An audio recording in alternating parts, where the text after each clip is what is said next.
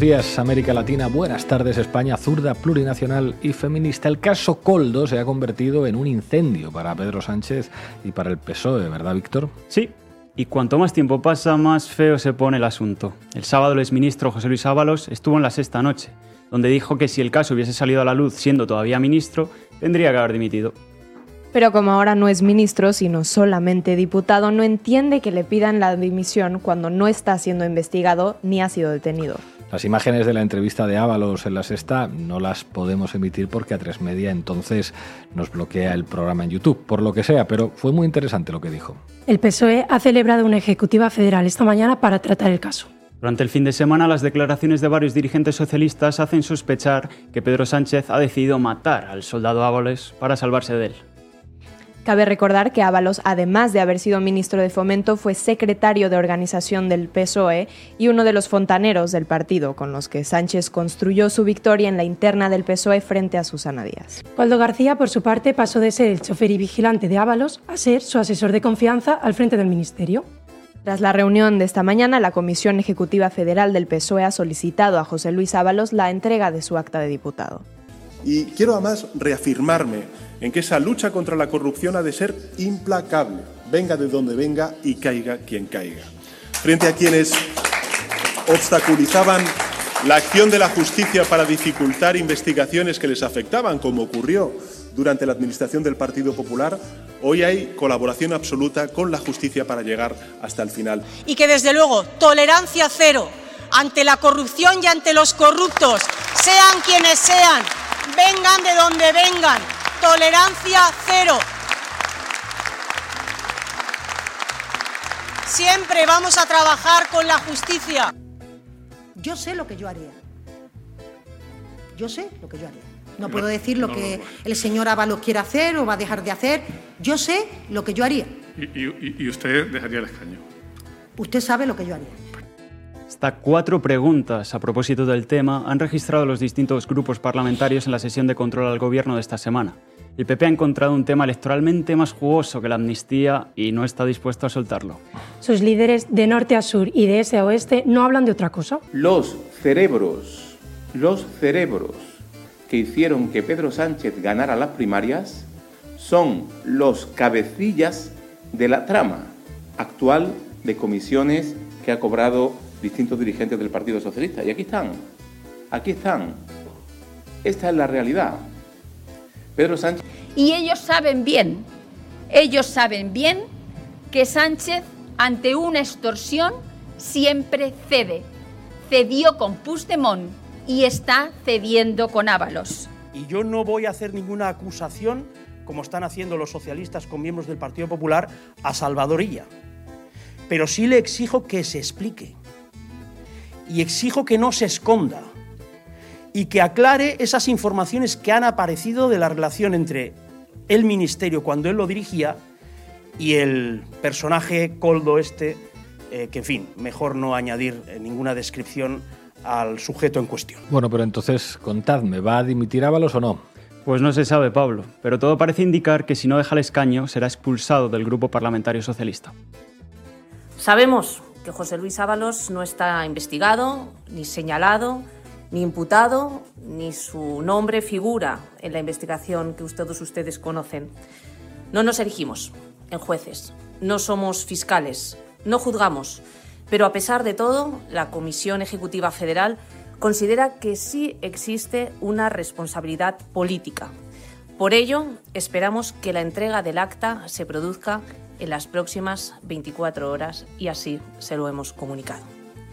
También quiero comentarles que de manera inmediata el Partido Socialista va a registrar en el Congreso de los Diputados una comisión de investigación para analizar la compra de material sanitario desde las administraciones públicas en la época de la pandemia del coronavirus. Por su parte, Podemos ha anunciado este lunes que va a proponer al bloque democrático una comisión de investigación en el Congreso sobre todos los contratos durante la pandemia desde Podemos que la corrupción es una seña de identidad del viejo bipartidismo y desde Podemos siempre hemos tenido tolerancia cero con la corrupción. No se puede permitir la corrupción porque es una degradación de nuestras instituciones, las instituciones del conjunto de la ciudadanía y una degradación de la democracia. Pensamos que el Partido Socialista tiene que pensar en España y no en el Partido Socialista y tiene que ser ejemplar. Por eso propondremos al conjunto del bloque democrático una comisión para investigar la corrupción durante la pandemia, los contratos de emergencia que se hicieron durante, durante la pandemia y si hubo, si hubo comisiones, ¿no? todos los contratos durante la situación de emergencia sanitaria, también por supuesto los del señor eh, Tomás Díaz Ayuso, hermano de Isabel Díaz Ayuso. Bueno, este fin de semana se ha reunido la Internacional Socialista en Madrid, de la que Pedro Sánchez es presidente desde noviembre de 2022, ¿verdad, Víctor? Pues sí, Pablo, ya ha habido una gran ausencia, la de la última secretaria general de la Internacional Socialista, la socialdemócrata ganesa Benedicta Lassi, que fue elegida por Sánchez en 2022. Más que ausencia, habría que decir que ha habido un veto expreso a su presencia, como hemos publicado en exclusiva en Diario Red. La ya exsecretaria general de la Internacional Socialista ha hecho público a los partidos que engloban la Internacional Socialista un escrito de 22 páginas en el que denuncia el hostigamiento a su labor por parte de Pedro Sánchez por razón de raza y género. Bueno, ¿y qué han dicho en el PSOE sobre esta información de Diario Red? Hanna Yalul, que es la delegada de Sánchez en la Internacional Socialista y diputada en el Congreso, ha publicado un tuit respondiendo a la información de Diario Red con una foto de la sustituta de Benedicta Lassi, que ha sido elegida este fin de semana. Mujer y africana, ha dicho Yalul, para sacudir cualquier acusación de racismo y machismo a Pedro Sánchez. Bueno, si quieren leer la carta completa de la estacenada número 2 de la Internacional Socialista, la tienen en exclusiva en Diario Red. ¿Qué más tenemos? Vamos a Sevilla, donde su alcalde, José Luis Sanz, ha propuesto poner un peaje en la Plaza de España para quienes la quieran visitar. ¿Cómo? ¿Un peaje para entrar en una plaza? Como lo oyes, Pablo. Pagar por pasear por una plaza de Sevilla. Lo que ha propuesto el alcalde es que los turistas paguen por entrar en la Plaza de España, mientras que los sevillanos podrían entrar siempre que enseñen una documentación que acredite que han nacido en Sevilla o en la provincia o que estén empadronados. Y si vas vestida de flamenca o de torero, entonces la entrada es gratis y pasas a ser figurante de tu propia ciudad. La propuesta ha generado fuertes críticas y ha abierto el debate sobre las consecuencias del turismo masivo en la capital andaluza. El alcalde, lejos de rectificar, acaba de publicar este vídeo en sus redes sociales. Invito a todos los que estamos aquí a que nos demos ahora un paseo por la Plaza de España. Vemos a los manteros, ya se escucha alguna música por ahí, nos acercamos a la balaustrada, vemos cómo está. si de verdad alguien piensa que un espacio emblemático como este se puede mantener y puede llegar siendo la estrella de esa conmemoración del 29, es solo con el IBI que pagan los sevillanos, que pagan los sevillanos, yo planteo un convenio que tendremos que firmar por el que establezcamos una entrada que tendrán que pagar pues los visitantes de fuera de la provincia de Sevilla. Tenemos aquí delante un espacio emblemático para la ciudad de Sevilla, que fue la estrella de la Exposición Universal del 29. Que el próximo 2029 tenemos que conmemorar la Exposición Universal del 2029. Yo me planteo como objetivo que ese espacio emblemático que tenemos ahí enfrente llegue en unas condiciones perfectas para que sea la estrella de esa conmemoración de la Exposición Universal del 29. Nada, que el problema de que en Sevilla no quepa un turista más es de los manteros que venden los abanicos en la Plaza de España. Es que hay que jorobarse con el racismo y el clasismo de alguna gente. Antonio Muñoz, exalcalde y portavoz municipal del PSOE, ha criticado la medida. La solución para la intervención, la conservación en el patrimonio de nuestra ciudad es la tasa turística. Por tanto, ese es el camino que hay que trabajar, ese es el camino donde hay que indagar, pero no privatizar el espacio público. A nadie se le ocurriría en una ciudad como Venecia, por citar un ejemplo, cerrar y tener que pagar para visitar la Plaza de San Marco o la Plaza Mayor en Madrid, por citar un ejemplo de España. Por tanto, la privatización de la Plaza de España no es la solución. Que a nadie se le ocurriría privatizar la Plaza Mayor de Madrid, en fin, no de usted ideas, que aquí son capaces de poner peajes en las entradas de la Plaza Mayor. Jordi Castilla, de Facua, también ha criticado la propuesta. Entendemos que hay otras herramientas y hay otros elementos eh, para, digamos, compensar todo aquello que supone la llegada de tantos turistas a Sevilla y un elemento que es importante y que se tiene que poner encima de la mesa en el debate es la implementación de una tasa turística. No tiene sentido que no tengamos una tasa turística en Sevilla y que vengamos haciendo eh, inventos de privatización o de cerrar determinados espacios que son públicos y deben de ser públicos para toda la ciudadanía. Bueno, hoy tenemos con nosotros, precisamente desde la Plaza de España de Sevilla, Susana Hornillo, portavoz municipal de Podemos en, en Sevilla. Gracias por atender a Noticias Básicas, amiga. ¿Qué tal? Muchas gracias. Bueno, aquí estamos en la Plaza de España antes de que tengamos que pagar el peaje, la ocurrencia del señor Sanz. Hoy no te han cobrado por entrar a la plaza, ¿no? No, hoy no me han cobrado, hoy no. De todas maneras, yo creo que está claro que esto no es una ocurrencia, ¿eh? que esto en realidad obedece a un modelo. Y un modelo que eh, ya puso en marcha aquí en Sevilla el Partido Socialista, que le he escuchado quejarse, pero realmente esto es un modelo, un modelo para ir expulsando a la gente de los barrios, de las plazas. Eh, estamos invadidos por veladores, estamos invadidos por pisos turísticos y ahora lo que quieren es como, bueno, pues ampliar el espacio para que los turistas campen a, a sus anchas y que la gente de Sevilla pues no sé, que se vaya a hacer otras cosas. Esto nos parece, bueno, como digo, que obedece a un modelo, a un modelo de expulsión de la gente de Sevilla, porque aunque dicen que en teoría no tendríamos que pagar, pero realmente quién va a estar una hora o dos horas esperando una cola para entrar en la Plaza de España, que es pública desde que fue concebida como tal. Así que nada, no, no entendemos, no entendemos esta, esta ocurrencia. Bueno, Sevilla, como tantas otras ciudades españolas y europeas, son víctimas del turismo masivo. Eh, ¿Qué habría que hacer, a vuestro juicio, en Sevilla para evitar esta situación? Pues nosotros hemos dicho desde hace ya mucho tiempo que hay que implementar una tasa turística, una tasa turística finalista, que al final revierta, por ejemplo, en ofrecer más recursos públicos a los barrios que están totalmente abandonados y, por ejemplo, también pues para mantener el patrimonio como el caso de la Plaza de España, que si tanto, que si tanto le interesa protegerla al alcalde de Sevilla, bueno, pues que evite que haya aquí, eh, bueno, conciertos masivos que al final sí que generan aquí mucha suciedad, que puede generar mm, una situación que sí puede poner en peligro la Plaza de España. O, por ejemplo, otra idea que le damos, y también se lo hemos comunicado muchas veces, es que ponga impuestos a los multipropietarios de pisos turísticos. Y aquí esto es que es un, un sitio para ellos donde están haciendo un negocio millonario desde hace muchísimo tiempo. Están expulsando a la gente de los barrios, pero eso no revierte directamente en Sevilla. Así que le ponga impuesto a los multipropietarios, a las Ana Rosas Quintana, que hacen negocio aquí en Sevilla con sus pisos turísticos.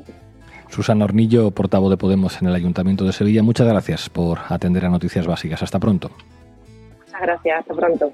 Cambiamos de tema. El gobierno vasco, formado por el PNV y el Partido Socialista de Euskadi, ha interpuesto un recurso de inconstitucionalidad contra la ley de vivienda aprobada por el gobierno de coalición del PSOE y Unidas Podemos en la legislatura pasada. ¿Y cuáles son los motivos que da el gobierno vasco? Cuéntanos.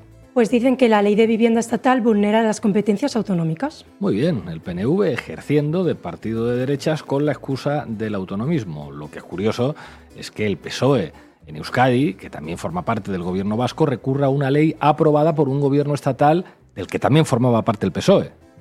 Bildu ha convocado hoy una rueda de prensa para exponer su posición. Herria Bildu entendemos la vivienda como un derecho. Por eso trabajamos insistentemente para que así sea. Con sus actuaciones, el PNV demuestra que tiene un problema con las políticas de vivienda progresistas. No le gusta la ley vasca y no le gusta la ley de vivienda, ni la vasca ni la estatal. Votaron en contra en el Parlamento vasco y votaron en contra en Madrid.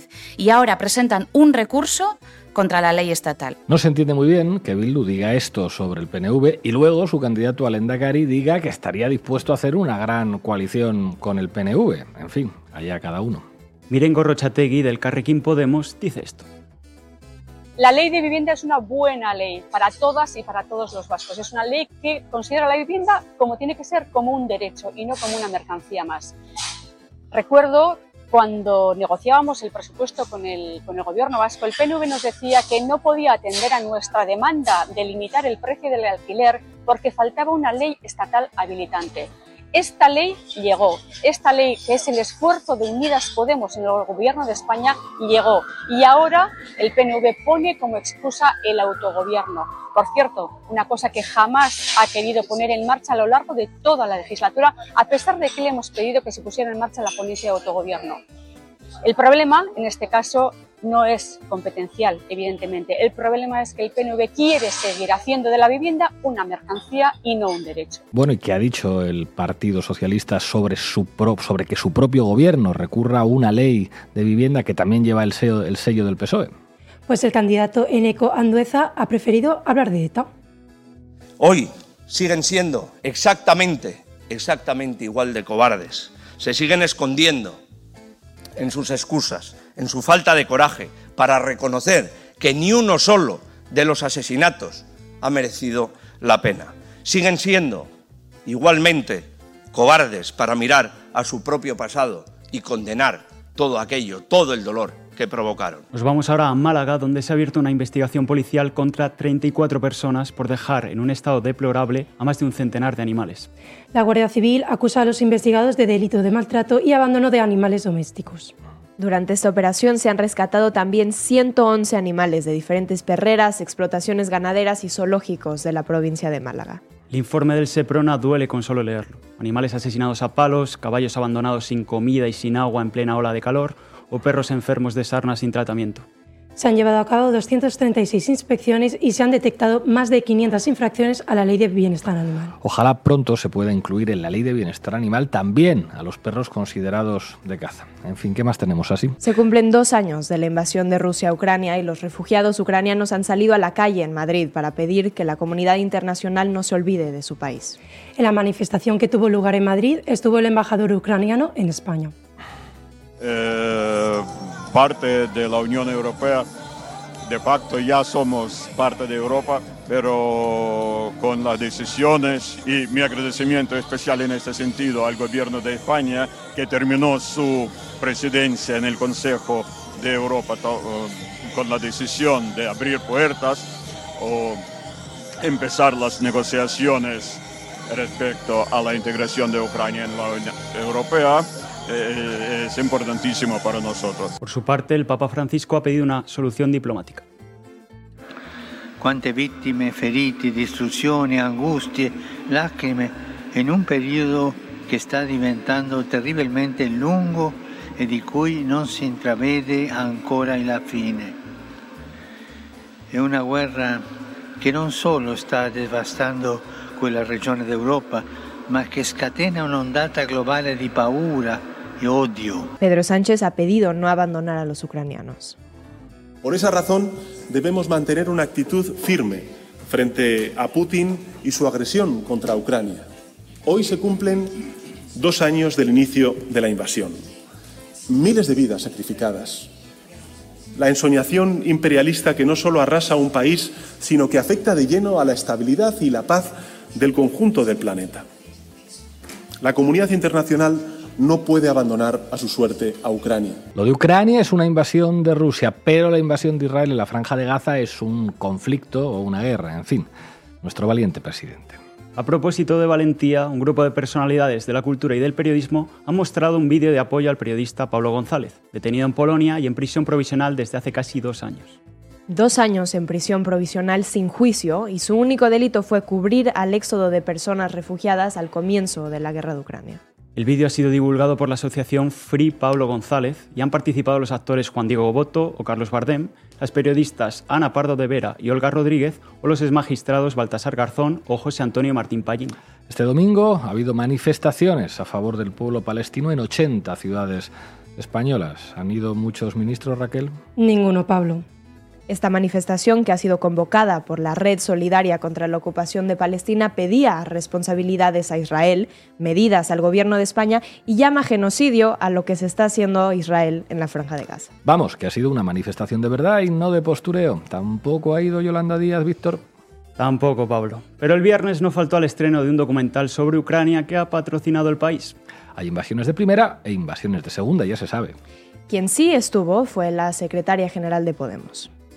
No vamos a parar hasta que este genocidio termine, pero también tengo que decir que esta semana Podemos va a llevar al Congreso de los Diputados la votación sobre el embargo de armas, la compra, la venta y el transporte de armas y también sobre la suspensión de las relaciones diplomáticas en Israel y le pedimos desde aquí a todas las fuerzas políticas que escuchen el clamor de la calle, que escuchen a las miles de personas que se para pedir el fin que se movilizan para pedir el fin del genocidio y que el próximo, este próximo martes, cuando se vote nuestra iniciativa, coloquen a España en el lado correcto de la historia y hagamos algo concreto para frenar este genocidio. Pues mañana contaremos cómo se ha retratado cada partido ante el genocidio en Gaza. Ada Colau estuvo en la manifestación de Barcelona y anunció que los comunes no irán a la inauguración de la Mobile World Congress que en estos días tiene lugar en la capital catalana.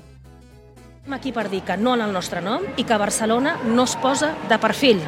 Per això també voldria lamentar que aquests dies que s'està produint el Mobile World Congress a la nostra ciutat, un congrés que sempre hem saludat la seva arribada cada any, però que en aquesta ocasió es produeix la grandíssima hipocresia europea, que així com en anys anteriors, quan Rússia va eh, invair Ucraïna i tots ho vam rebutjar, immediatament es van aplicar sancions generalitzades i Rússia no va poder participar en el Mobile World Congress, doncs és una vergonya i una grandíssima hipocresia que en canvi no es faci el mateix amb Israel, on la situació és encara més greu que a Ucraïna perquè estan assassinant a moltíssima més població civil. Sobre la situación humanitaria en Gaza, la Agencia de la ONU para los Refugiados Palestinos ha informado que lleva desde finales de enero sin poder enviar alimentos al norte de la franja, que es la zona más castigada por las fuerzas de ocupación israelíes. Mientras tanto, el Ministerio de Salud gazatí ha descrito la situación en el norte de Gaza como muy catastrófico, debido a que los hospitales no tienen combustible. No tener combustible significa que no se puede generar electricidad y refrigerar los medicamentos que necesitan estar a ciertas temperaturas para ser útiles a los pacientes de estos hospitales. Hay muchas formas de asesinar. Una de ellas es dejar sin energía a un hospital. Bueno, acabamos con nuestro reportero Willy Veleta, que estuvo ayer en la manifestación de Madrid. Esta vez no se enfadó con nadie. A Pedro Sánchez le queremos preguntar a cuántos niños tienen que matar para cerrar, para romper con el sionismo criminal. En la mani buena, noticias básicas. Esta es la mani buena. Esta es la mani que, que no normaliza el Estado de Israel. Una semana más de dolor, genocidio y, y matanzas y masacres. ¿Qué quieres que te cuente? Que estamos a la, es el orden del día, todos los días. Venimos de Jerez de la Frontera, vamos a la Patagonia. Me voy de viaje, pero he visto la manifa y no he podido eh, evitar el, el apoyar al pueblo palestino y, y cagarme en la puta madre de Netanyahu. Una semana más de sufrimiento, de espera, de indignación y el mundo todavía sigue debatiendo qué hacer. Contra el narcisismo eh, criminal de Netanyahu, nosotros vamos a seguir con la causa palestina. Nuestra tierra nunca la olvidamos y la vamos a recuperar desde el río hasta el mar. El pueblo palestino lleva 77 años esperando que la comunidad internacional haga algo y la comunidad internacional está todavía anestesiada.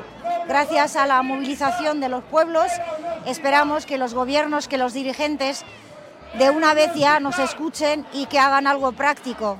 Cortar las relaciones con la entidad genocida de Israel, aislarlo y aplicar sanciones por el crimen que están cometiendo contra el pueblo palestino. Las sanciones deberían ser ya, ya, en ese momento y no mañana. Una semana más es lo que nos espera todavía, pues el mundo entero tenemos que salir a la calle para decirle a este Estado genocida basta ya e intentar llevarle a la Corte Penal Internacional ya y condenar y juzgar a todos sus dirigidos y los que están detrás de ellos también. Están llegando a un límite insoportable de frío, de lluvia, de hambre.